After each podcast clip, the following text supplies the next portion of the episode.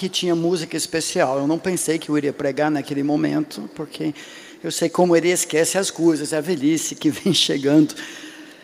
Eu queria muito agradecer a todos que têm expressado a simpatia, empatia, eh, solidariedade com o falecimento do meu pai. Era algo esperado, não no bom sentido, mas já faz anos que a saúde e a condição de memória e tudo é, bem debilitadas, e chegou a hora que a esposa dele, que já 23 anos de casados, depois do falecimento da minha mãe, em 91, é, vem cuidando dele, e ela com 89 anos de idade já não tinha mais condições, haveria muitas decisões, e nesse sentido Deus foi gracioso e passou muito tranquilamente.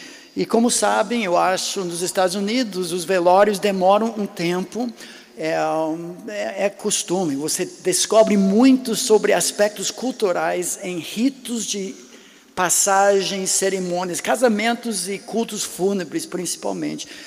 É, no Brasil é um jeito e achamos barbaridade como é feito em outros lugares e vice-versa.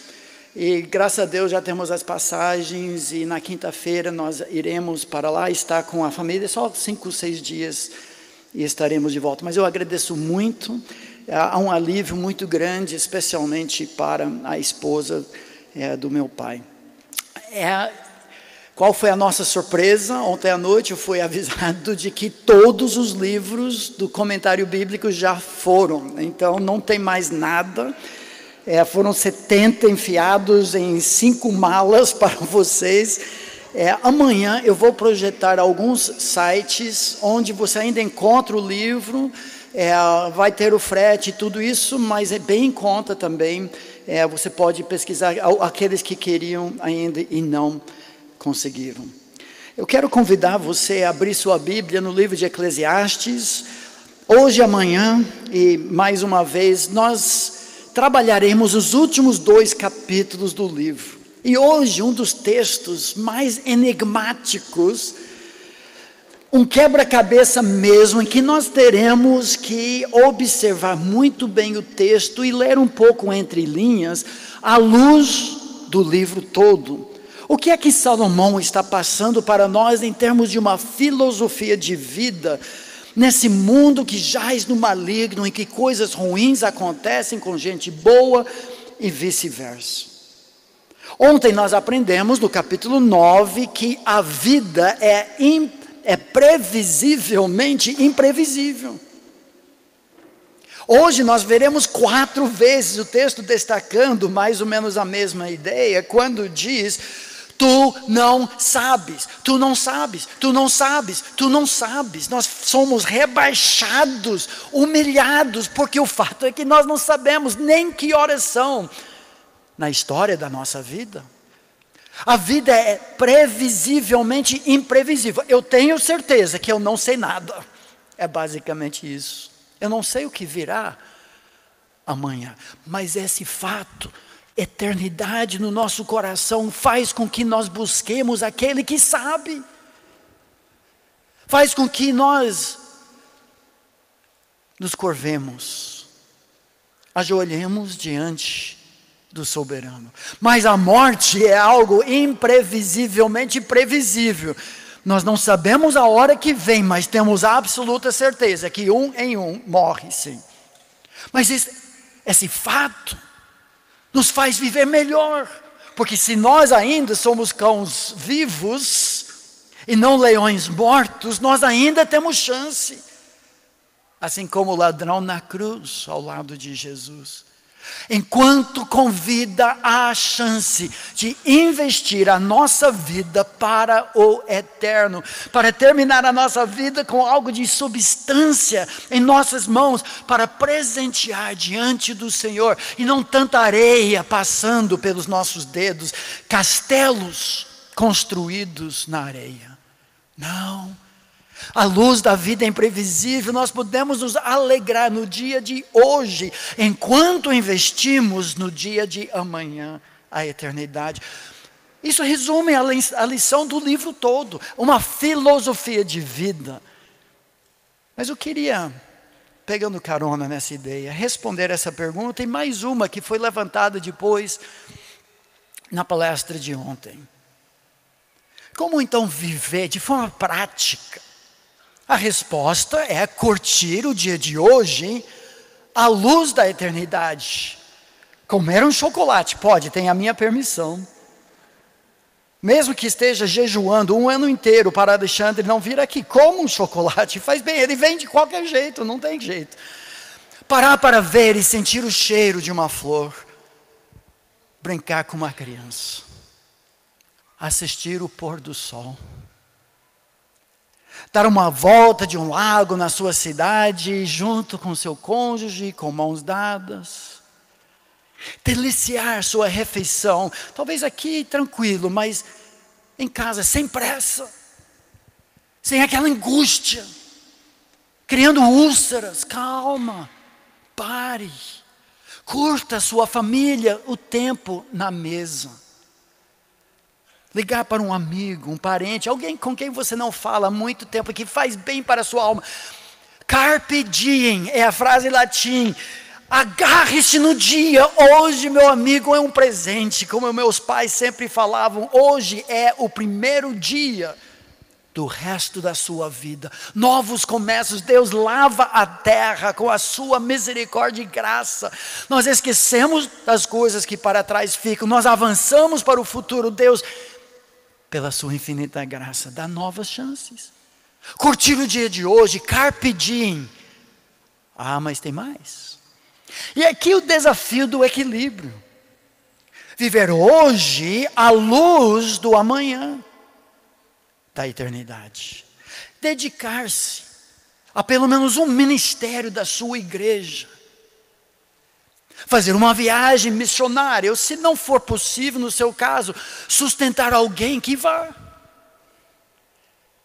Se você é pai ou mãe, avô ou avó, rededicar-se à transmissão dos seus valores, da sua fé aos seus filhos, aos seus netos, à próxima geração da sua igreja. Servir alguém que está passando por um momento difícil em sua vida, sem pregar uma mensagem, mas chegar junto, dar um abraço, isso é investir no eterno. Adotar um missionário e atualizar o seu sustento, porque a inflação come, o dólar sobe. Que projeto familiar fantástico seria se cada um, cada família, fosse escolher algum missionário da sua igreja, do seu conhecimento, que está levando o Evangelho. Eu vou mostrar um texto mais tarde, hoje, que diz que você que sustenta, você que envia, recebe o mesmo galardão daquele que vai porque você investe no eterno, nem todos podem ir. Orar por aqueles que ministram a palavra. Curtir o dia de hoje e investir no amanhã. Essa é uma filosofia de vida, queria demais que você adotasse. Mas isso levanta outra pergunta, que foi feita para mim ontem. Como alcançar equilíbrio? equilíbrio entre ostentação e privação. Entre cuidar bem da minha família, da escola dos meus filhos, das aulas de inglês, mas tem mendigos na rua. Tem missionários sem sustento. É, eu não sei se você se aflige, mas eu sim. Eu tenho um amigo, um casal de amigos que são missionários em Bangladesh. Como é difícil para eles. Já é difícil para nós aqui. São missionários americanos, têm um bom sustento, pertencem a um clube na capital para fazer exercício, para nadar, nada demais. Mas todo dia tem uma fila de mendigos na porta da sua casa. Em algum momento você tem que falar: chega, eu preciso cuidar dos meus, dos nossos. Mas como encontrar esse equilíbrio? Alguém aqui já sente essa dificuldade, a culpa, porque Deus te abençoou tanto, mas tem tantos ao seu redor. Deixa eu dar algumas sugestões bem práticas. Isso tem me ajudado. Em primeiro lugar, curtir o dia de hoje investir no eterno com equilíbrio. Estabelecer diante de Deus, não tem um versículo bíblico que vai dizer isso para você. O padrão de vida que você crê que Deus quer que você tenha ou desenvolva para você e sua família. Há muitos fatores envolvidos, aqui é outra conversa, mas optando pela simplicidade. Olha essa frase aqui: elegância sem ostentação. Eu vejo nas Escrituras, por exemplo, no livro de Cantares, algum ano, Marcos, eu quero ministrar esse livro aqui, porque é para todo mundo, tá? entendeu? A elegância de Salomão, de Sulamita, um casamento fantástico, sem ostentação, mas com dignidade. O seu testemunho diante de colegas, vizinhos e outras pessoas você é médico cirurgião e dirige um Fusca 67, já está um pouco estranho. Não sei se vai ser um bom testemunho.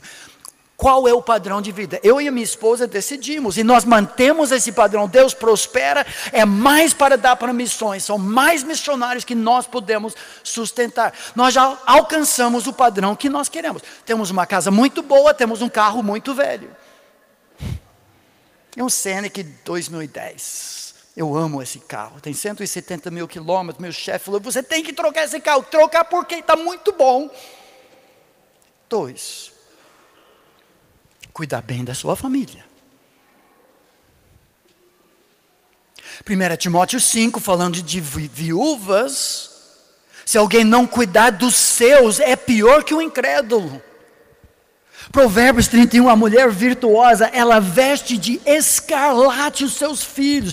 Com certeza tinha mendigos sem roupa na esquina, mas os filhos dela foram vestidos de escarlate, do bem ao melhor. E ela de púrpura, de forma elegante, sem ostentação. Cuida bem da sua família. Terceiro lugar, cuide bem da família de Deus.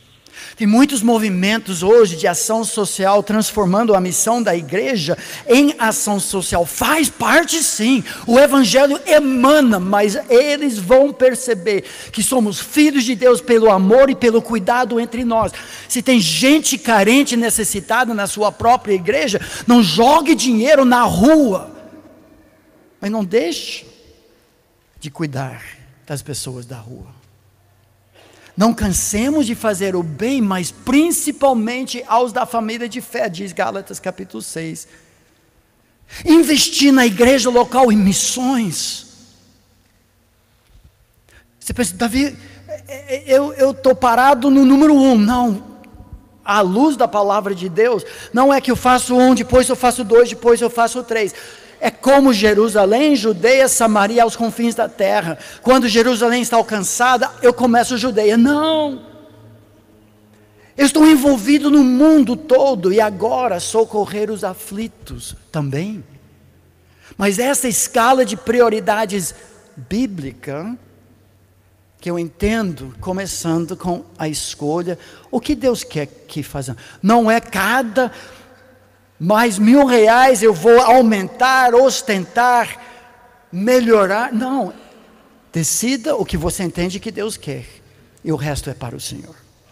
Podemos conversar mais hoje à noite sobre isso, mas pegando carona nessa ideia, abra e olhe agora para Eclesiastes capítulo 11. Versículos 1 a 6. Investimentos sábios na eternidade. Como investir a sua vida à luz desse mundo imprevisível e um Deus soberano sobre nós? Vamos ler o texto que fala sobre esses investimentos. Diz assim, versículo 1, capítulo 11: Lança o teu pão sobre as águas porque depois de muitos dias o acharás. Estranho isso. Reparte com sete e ainda com oito, porque não sabes, primeira de quatro vezes, que ele nos humilha e nos lembra da nossa realidade e da soberania de Deus. Porque não sabes que mal sobrevirá à terra. Faça isso porque você não sabe que vem amanhã, já vimos isso.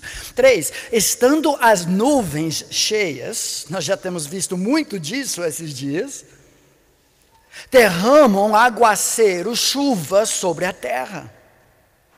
Hum, ok. Depois ele diz: caindo a árvore para o sul ou para o norte, no lugar em que cair, aí ficará. E a gente pensa: legal, mas o que quer dizer isso? Vamos ver. Versículo 4 está ligado. Quem somente observa o vento, o vento que derruba a árvore, nunca semeará, não pensará no amanhã, não plantará avisando o eterno. E o que olha para as nuvens, oh, vem a chuva. Hoje não dá para plantar, nunca cegará. Cinco. Assim como tu não sabes qual o caminho do vento que derruba, nem como se formam os ossos no ventre da mulher grávida, nós somos tão ignorantes que nem isso sabemos. Assim também não sabeis, terceira vez, as obras de Deus que faz todas as coisas, inescrutável, misterioso, eu não sei. Então, à luz disso, como viver? Versículo 6. Semeia pela manhã a tua semente, à tarde não repouses a tua mão, porque não sabes, quarta vez, qual prosperará, se esta, se aquela, ou se ambas igualmente serão boas. Que texto fantástico! Para responder à pergunta: como fazer investimentos sadios? Alguns aqui são muito craques nisso, sabem muito mais, mas pelo que eu tenho lido, entendido, Há várias estratégias de investimento e formas, por exemplo, bolsa de valores, moeda estrangeira, dólar sobe, dólar despenca, não sabemos, Bitcoin e outras moedas virtuais, metais preciosos, imóveis, poupança e tantas outras possibilidades de investimento. Mas qual é o melhor investimento? O que dá maior retorno, por mais tempo com menos risco, esse problema, porque um bate com o outro. E hoje em dia, graças a Deus, especialmente com a chamada gera, geração dos mileniais, um resgate da ideia de forma responsável, ecologicamente, sociologicamente, sem prejudicar outras pessoas, não só avareza, cobiça, são bons investimentos. É um ditado que se diz quanto a investimentos: quem não arrisca não ganha. O fator risco-benefício. Ah, meus amigos, quando nós lemos o livro de Eclesiastes, depois de tirar todas as vaidades nesse labirinto debaixo do sol, quando o autor sobe e tem a perspectiva do alto, é dirigido pelo GPS, guiado pelo Senhor, quando ele percebe que essa vida é breve, encara a luz da eternidade. Cada ano aqui representa bilhões de anos na presença do Senhor. Cada investimento aqui, uma gota de água dada em nome de Jesus, eternamente lembrada, muda tudo. Investimento com maior retorno, retorno por mais tempo, com nenhum risco e de forma responsável, o investimento no eterno. O texto fala sobre isso. Três estratégias. Em primeiro lugar, diversificação. Bom conselho para o investidor aqui na terra e na eternidade. Fidelidade no mundo dos investimentos, no mundo bancário. Você continua descontando do seu salário para a sua previdência todo mês, um pouco aqui, um pouco ali. Fidelidade e perseverança faz toda a diferença. E no final do texto, com diligência, de manhã à tarde, o ano todo e por muito tempo. Em tudo isso que nós veremos, o que chamamos da lição moral, do, da grande ideia do texto, invista sua vida hoje para a eternidade. Porque não sabe, não sabe, não sabe, não sabe o que virá amanhã. Então é hoje. Amanhã veremos isso de duas formas. Os jovens não desperdicem a sua juventude, maior presente do mundo, mas é desperdiçado em jovens que não sabem disso.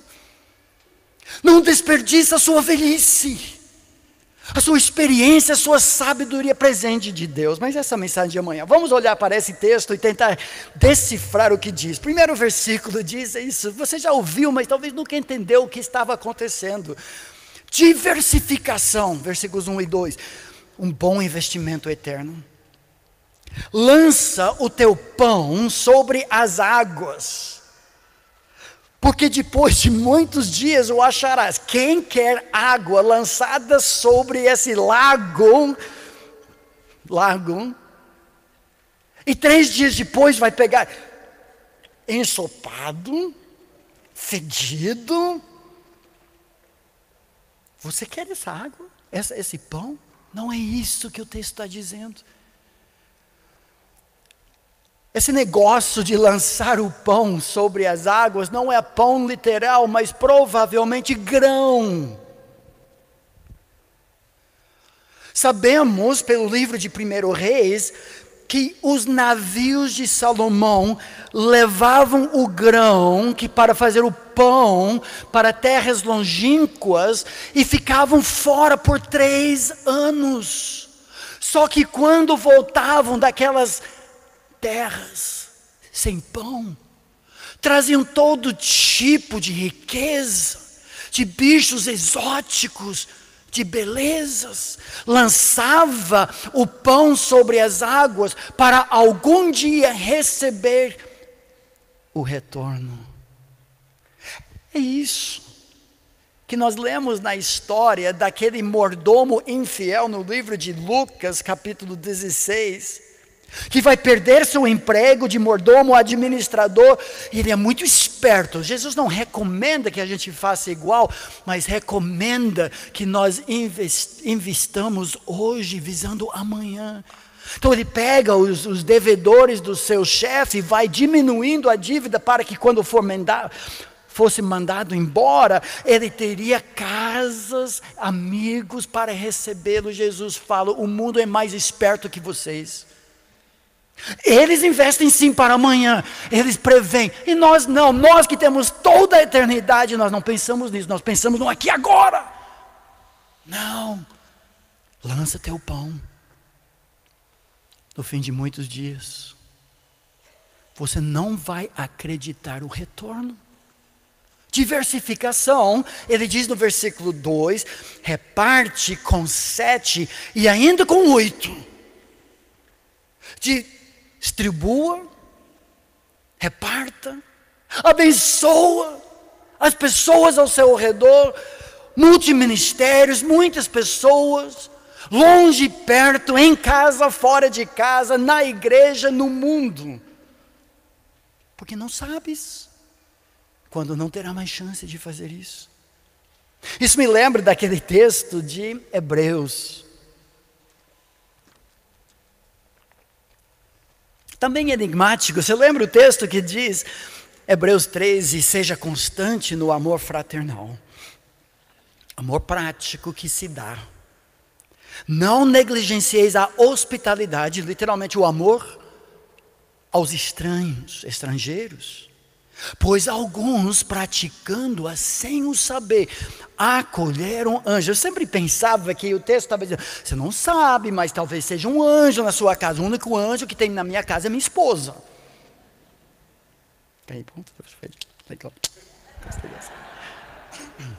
É que eu estava já pensando em cantares, né? Então foi bom.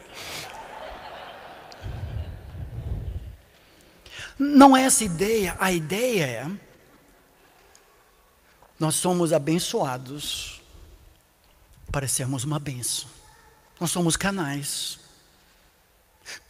Cuide da sua família, cuide das pessoas da igreja, mas distribua, invista, semeie, que sua vida tenha valor eterno. O hospitaleiro aqui, de alguma forma inédita, inescrutável, em algum momento, tudo que ele fez para os outros vai retornar. Se não nesta vida, nós sabemos que no além, com toda certeza, Deus não esquece nada. Nosso ditado diz: não ponhas todos os ovos na mesma cesta.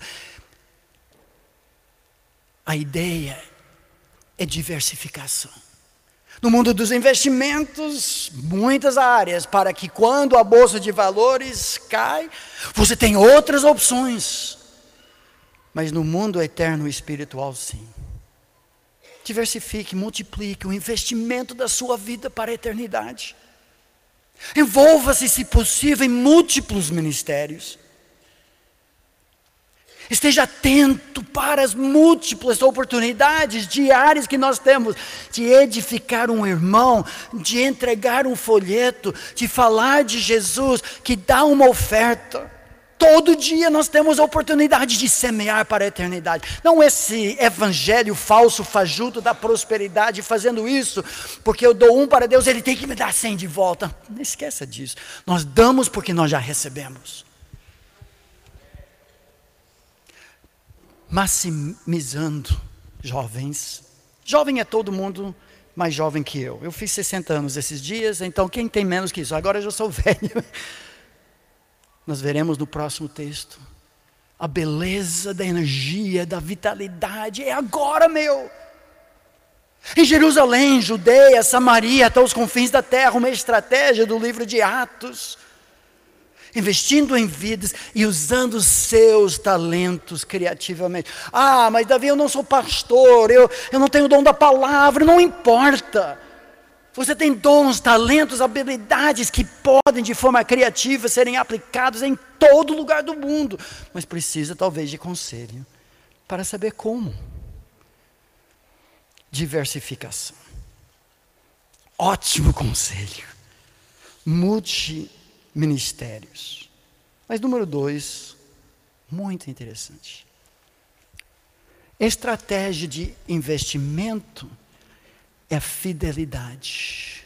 Todo conselheiro, todo coach de investimento reconhece, ensina esse princípio. Se começar com 20 anos de idade, já separando 10% ou até menos, mas continuar fazendo isso, mesmo que há perdas grandes, quando a bolsa de valores cai.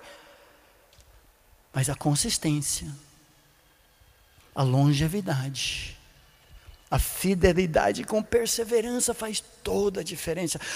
Mas vamos tentar decifrar o que diz então versículo 3, 11 3 e também 4. São os mais difíceis desse texto, mas olha o que diz. Estando as nuvens cheias, derrama chuva sobre a terra. É óbvio. É um evento inevitável. É previsível, porque você vê as nuvens chegando mas é inevitável. Você não pode fazer absolutamente nada para impedir isso. Não importa. Seja fiel e constante, perseverante. Depois diz assim: caindo a árvore para o sul ou para o norte, no lugar em que cairá e ficará. Que tem a ver? É um evento imprevisível. Nós não sabemos quando bate o vento e cai a árvore. O Einstein disse com propriedade, quem nunca errou, nunca tentou. Essa ideia desse texto. Seja fiel, seja constante, apesar dos eventos inevitáveis. Ontem nós fomos jogar tênis, aproveitando aquela janela, mesmo com as nuvens chegando, mais quadro de saibro, e deu para jogar e perder muito. Eu e Geraldo, lá para Marcos e Adilson. A chuva vinha, e se a gente ficava lá no quarto, ah, acho que não vai dar, não. Porque a chuva vem, é inevitável que caia, especialmente com a previsão de tempo. Eu vou ficar dormindo mais um pouco. Nunca nós teríamos jogado, nunca eu teria perdido, e meus joelhos estariam inteiros hoje. Mas eu joguei, curti, aproveitei. Depois ele fala de eventos imprevisíveis. A lição subliminar, se assim eu posso dizer, não pare. Porque coisas ruins talvez aconteçam.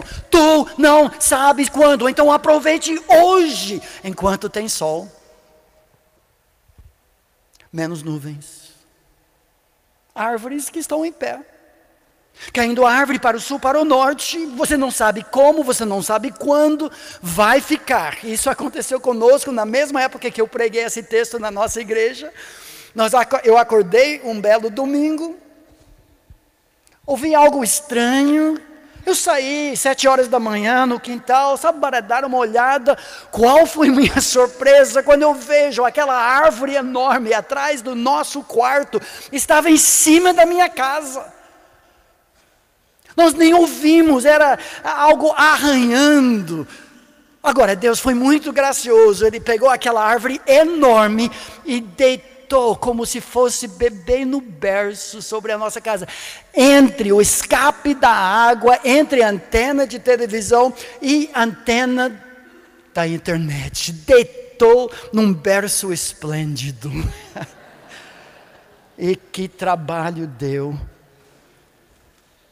Se você ficar esperando a árvore cair, você nunca faz nada. É isso que diz o próximo versículo 4. Quem somente observa o vento, pega a sequência do vento que derrubou a árvore, nunca semeará.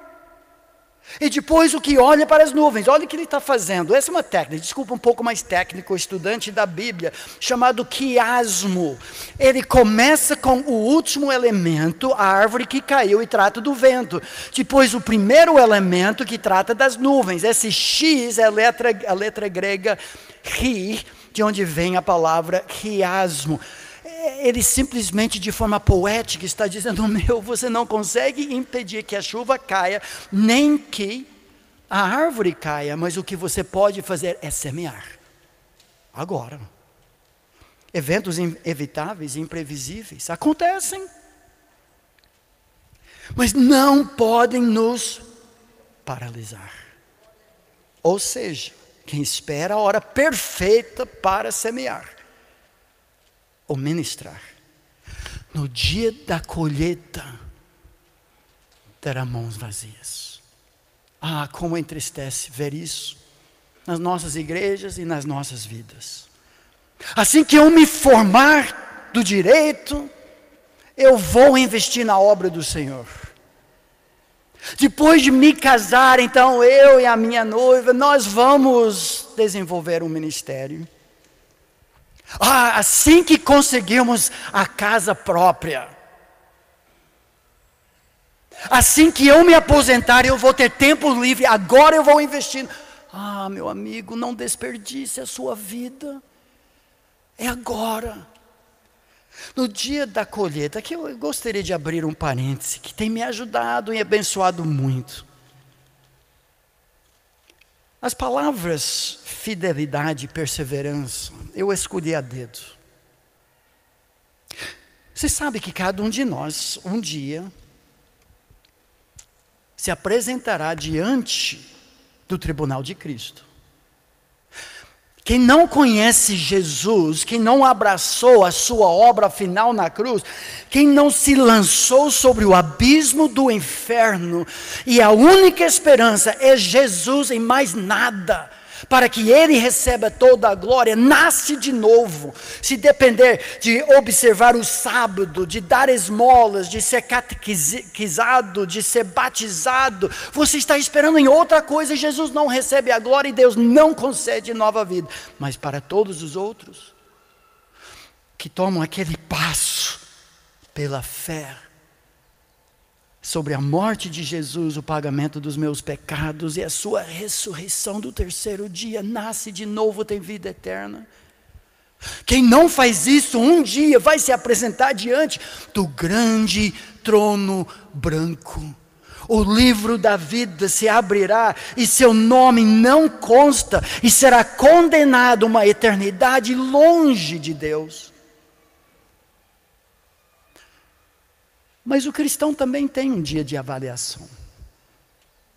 Graças a Deus não é dos pecados. Não há condenação para aquele que está em Cristo Jesus. Ontem eu imaginei meu pai chegando, encontrando Jesus pela primeira vez, olhando talvez para trás e vendo coisas que não deveria ter feito, é, pecados que cometeu, e talvez caindo em prantos e Jesus abraçando. Está tudo pago. Está tudo pago. Não há condenação para aquele que está em Jesus. O que tem, porém, é uma avaliação das obras para premiação. Como quando a gente chega no aeroporto e passa todas as malas, mochila e computador pelo raio-x, tudo vai passar.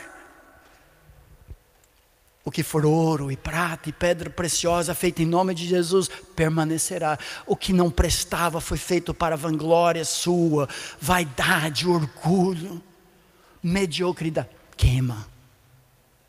Mas eu quero ajudá-los um pouco, porque eu entendo que tarefa do ministro, do pregador. Paulo, em 2 Timóteo, diz: Timóteo, prega a palavra. Insta que seja oportuno, que não, em bons tempos, em tempos ruins, prega a palavra, por quê? Porque nós estamos preparando é, homens e mulheres para seu encontro. Eu estou aqui não para curtir águas térmicas, é gostoso não para deliciar essas refeições fantásticas.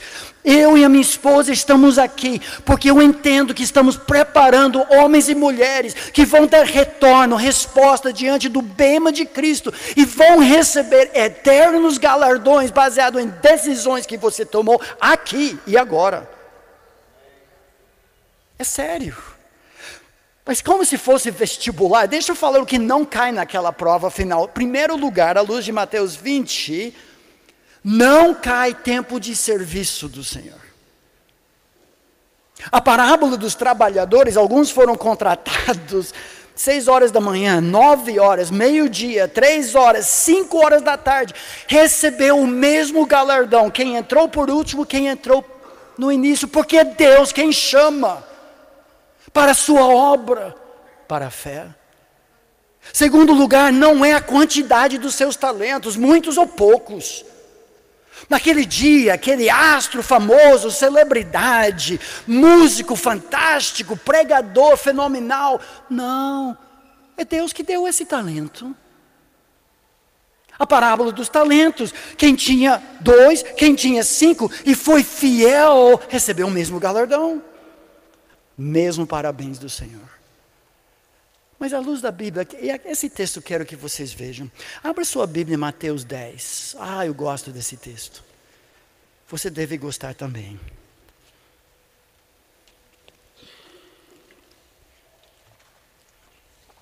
Fidelidade e perseverança, sim. Tempo de serviço? Não. Quantidade de talentos? Não. O tipo de trabalho, não, porque todos esses são produto de Deus, da soberania de Deus na sua vida. O tipo de trabalho. Mateus 10, 40 diz isso. No sermão dos missionários, Jesus fala para os discípulos: Quem vos recebe, missionários discípulos, a mim me recebe, e quem me recebe, recebe aquele que me enviou. Mas olha 41, quem recebe um profeta no caráter de profeta, ou porque ele é porta-voz do Senhor, olha só, receberá o galardão do profeta. Quem recebe um justo, só aqueles que estão em Cristo Jesus, um cristão, o irmão, porque é justo, no caráter de justo, receberá o galardão de justo. E quem der a beber, ainda que seja um copo de água fria, coisa mais simples, a um destes pequeninos, pequeninos aqui são os discípulos por ser este meu discípulo, em verdade vos digo que de modo algum perderá o seu galardão. Meu amigo, nem todos podem ir, nem todos podem pregar, nem todos podem dar uma aula, nem podem, todos podem trabalhar na recepção ou no estacionamento, mas aquele que se envolve que envia, que contribui, que ora, recebe o mesmo galardão daquele que foi. É você que com sacrifício talvez pega uma porção do seu muito trabalho para sustentar um obreiro que está lá nos confins da terra ou na sua cidade. E Jesus diz: seu galardão é igual.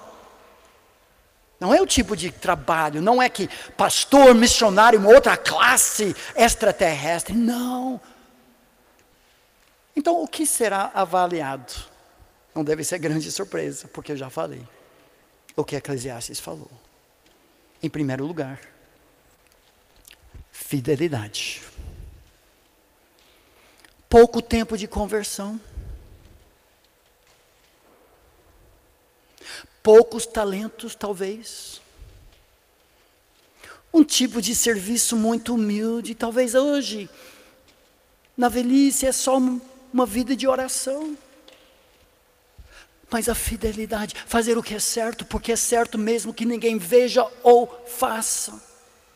Caráter que você é no escuro, mas Deus vê. Ele honra a fidelidade de servos simples, fiéis. Você conhece o texto? Assim, pois, importa que os homens nos considerem como ministros, servos, escravos de Cristo. Nós somos meros mordomos dispenseiros dos mistérios de Deus. O que se requer dos dispenseiros é que cada um deles seja encontrado o quê? Fiel. Isso vai ser avaliado. Fidelidade. Apesar das nuvens, apesar das árvores caídas. Mas tem mais. Nós também, e são as únicas duas coisas que eu vejo que Deus vai avaliar: perseverança. Fazer a coisa certa, porque é certa, até o fim. Se aquele trabalhador contratado às seis horas da manhã desistisse ao meu dia, ele não recebia nada, queimou tudo. Mesmo que doa. Hebreus também diz: Não abandoneis, portanto, a vossa confiança, ela tem grande galardão.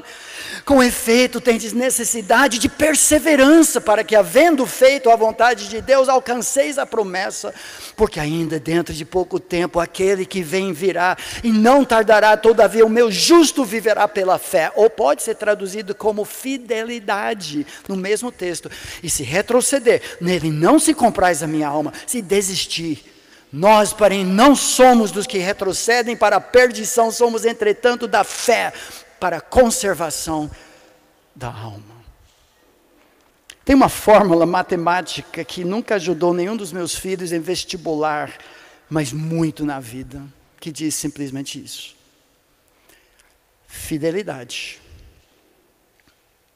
mais perseverança, igual excelência. Você não tem que ser melhor atleta, melhor músico, melhor aluno, mas se você fizer as tarefas de casa, você entregar tudo na hora certa, automaticamente seu filho sobe como nata 10% da turma. Mediocridade é infidelidade, e desistência. Só fazer isso, é isso que Deus vai avaliar. Voltando para Eclesiastes e para terminar. Estratégia de investimento. Diversificação. Jerusalém, Judeia, Samaria, confins da terra, pão sobre as águas, algum dia voltará, reparte com seis, com sete e também com oito.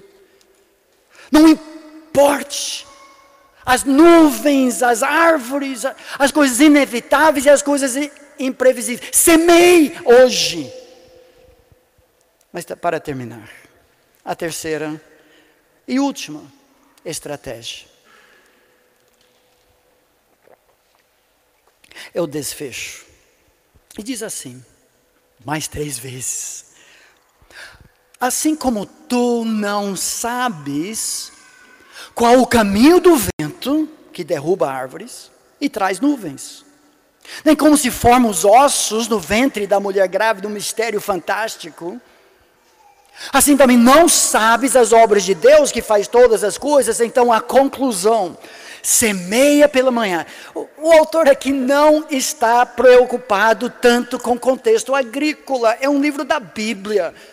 Como Timóteo diz, Paulo fala para Timóteo: não é com os bois que Deus está tão preocupado, mas com os obreiros. É para nossa instrução.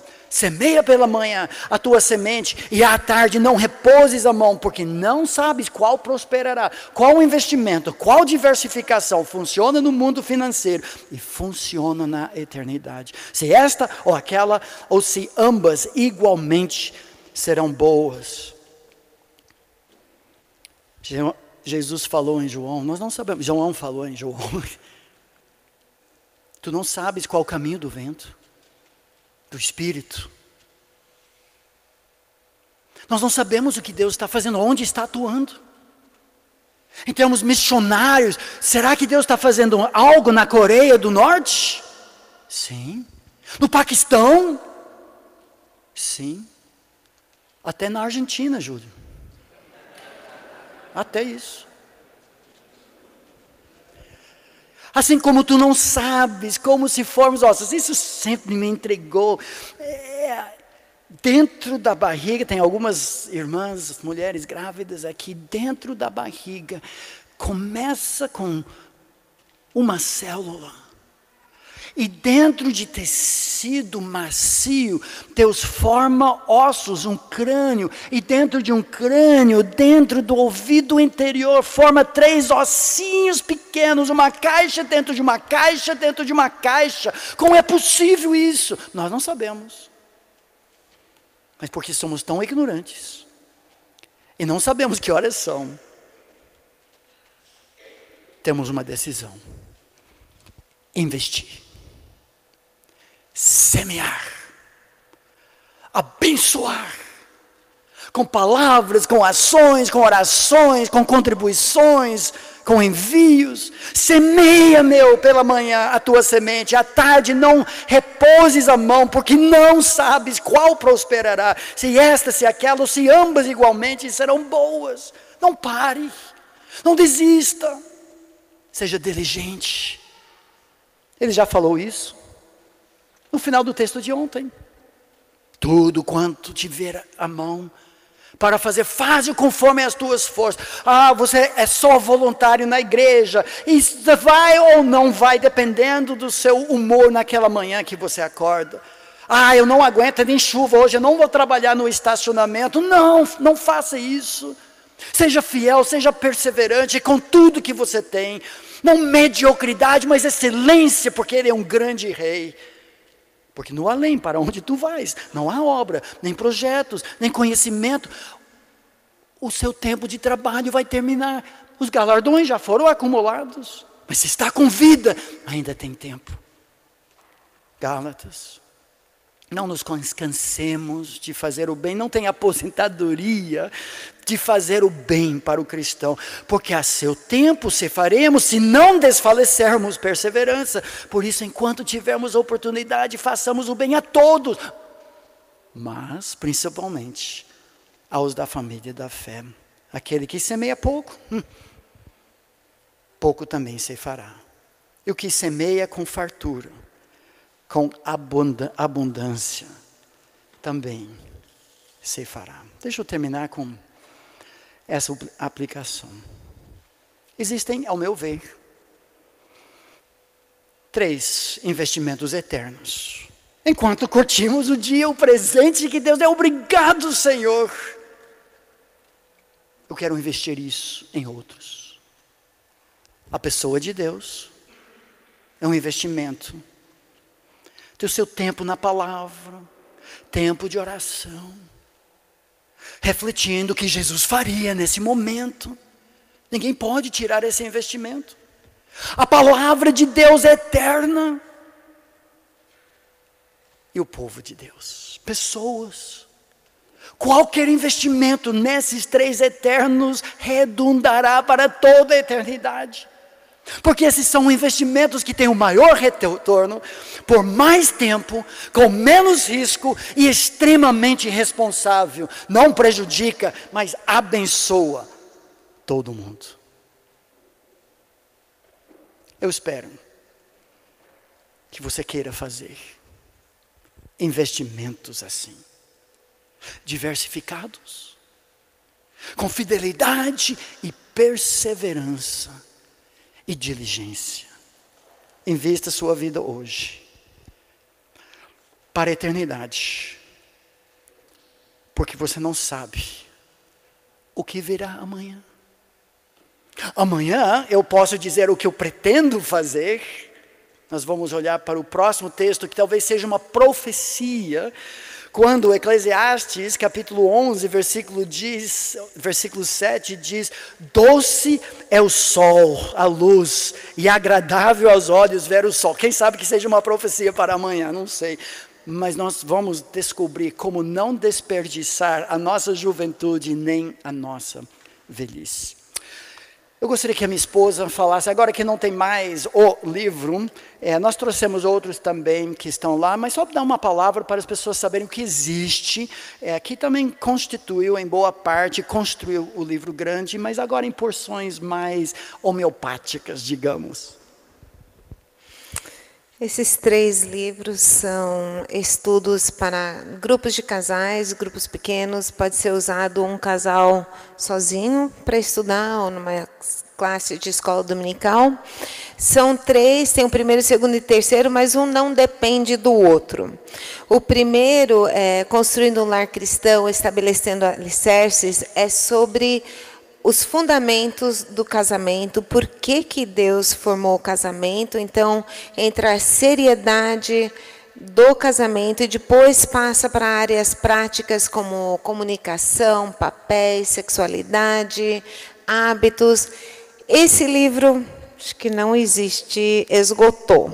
Estamos esperando a editora, eles vão republicar, mas talvez só no segundo semestre.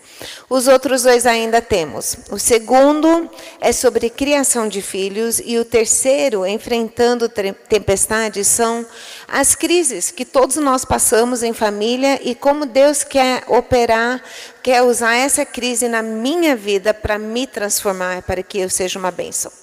O Homem Nota 10 é um livro visando o discipulado de homens, pode também ser usado como um currículo numa classe de escola dominical, mas muitos têm usado para discipular o grupo de pequenos de homens. Pega é, as qualidades do líder é, em 2 Timóteo e Tito e vai passando uma característica por outra e tem um capítulo sobre cada um. O namoro e noivado que Deus sempre quis como entendemos o casamento ser algo tão sério, então como já no noivado e no namoro começar a construir um alicerce firme e forte que então é, terá bons frutos num, num casamento. O legado dos avós, o Davi escreveu junto com a minha mãe, que tem 20 netos, nós só temos 15.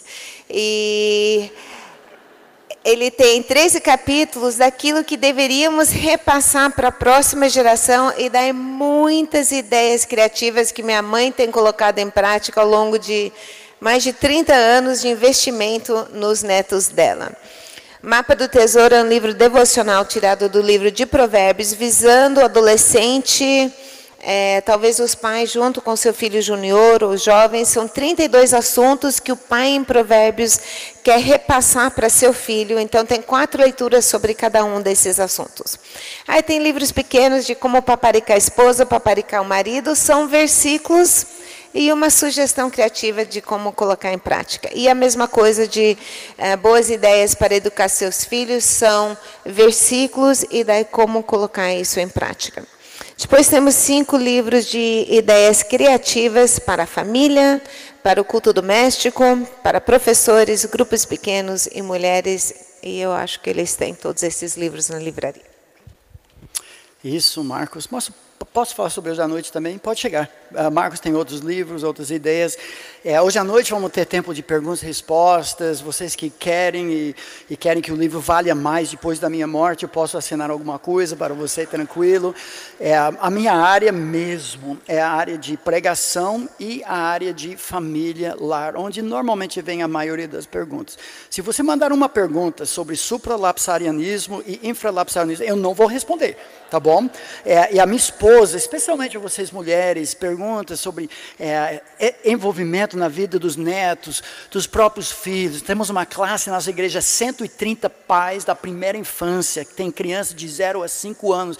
Toda semana ela, ela é bombardeada. Eu já trabalhei muito aqui, ela precisa trabalhar mais. Mande pergunta para ela. Obrigado, Davi. Obrigado, Davi.